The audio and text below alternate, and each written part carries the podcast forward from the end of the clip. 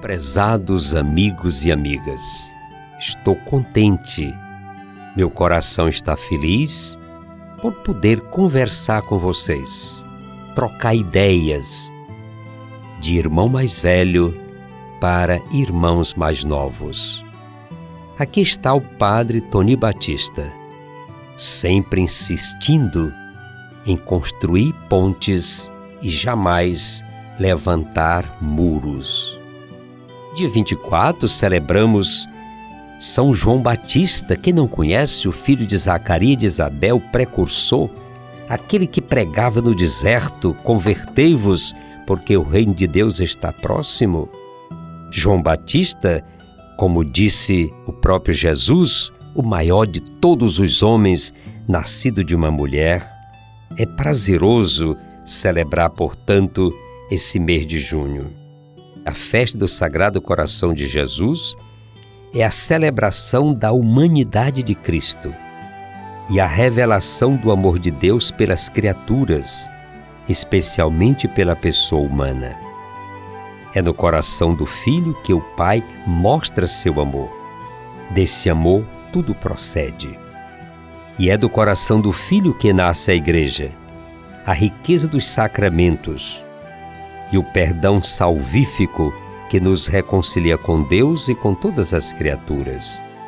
Ninguém conhece o Pai senão o Filho, mas aqueles que o acolhem e aceitam seu mandamento de amor, o Filho abre os segredos do amor do Pai. Só é possível conhecer o Pai e seus mistérios de amor se tivermos um coração puro e simples, a semelhança de Jesus que assim se apresenta. Sejam meus seguidores e aprendam comigo, porque sou bondoso e tenho um coração humilde.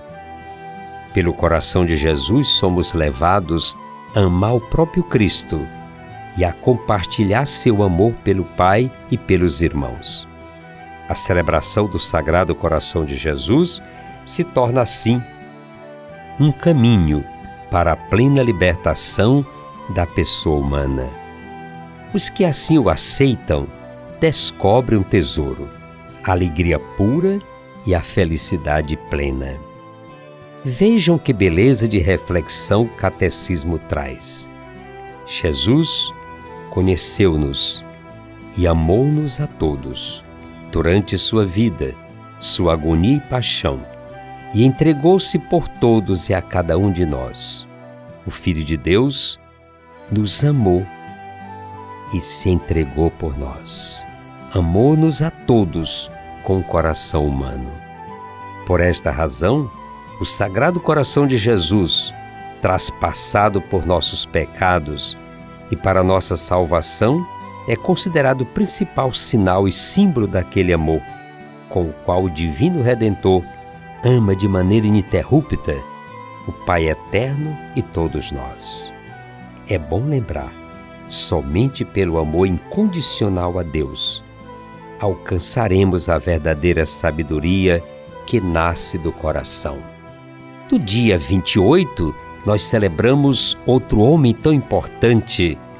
Santo Irineu tornou-se o mais importante dos escritores cristãos do século II celebremos a memória deste grande bispo e mártir, Santo Irineu, que pelos seus escritos tornou-se, como disse, um dos mais importantes escritores do século II.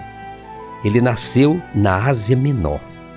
Ele foi discípulo de Policarpo, que por sua vez conviveu diretamente com o apóstolo São João, talvez em Esmirna, lá na Turquia hoje. Ao ser ordenado por São Policarpo, Irineu foi para a França e assumiu várias funções de serviço à Igreja do Cristo que nascia naquelas regiões. Importante contribuição ele deu à Igreja do Oriente quando foi em missão de paz para um diálogo com o Papa Eleutério sobre a falta de unidade na data da celebração da Páscoa, pois o Oriente corria o risco de excomunhão. Sendo fiel ao significado do seu próprio nome, portador da paz, logrou êxito nessa missão, já que isto nada interferia na unidade da fé.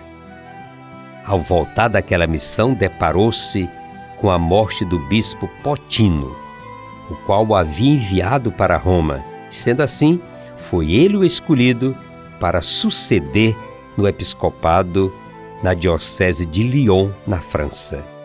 Erudito, simples, orante e zeloso bispo. Foi Santo Irineu quem escreveu contra os hereges, sobre a sucessão apostólica e muito dos dados que temos hoje sobre a história da Igreja no segundo século.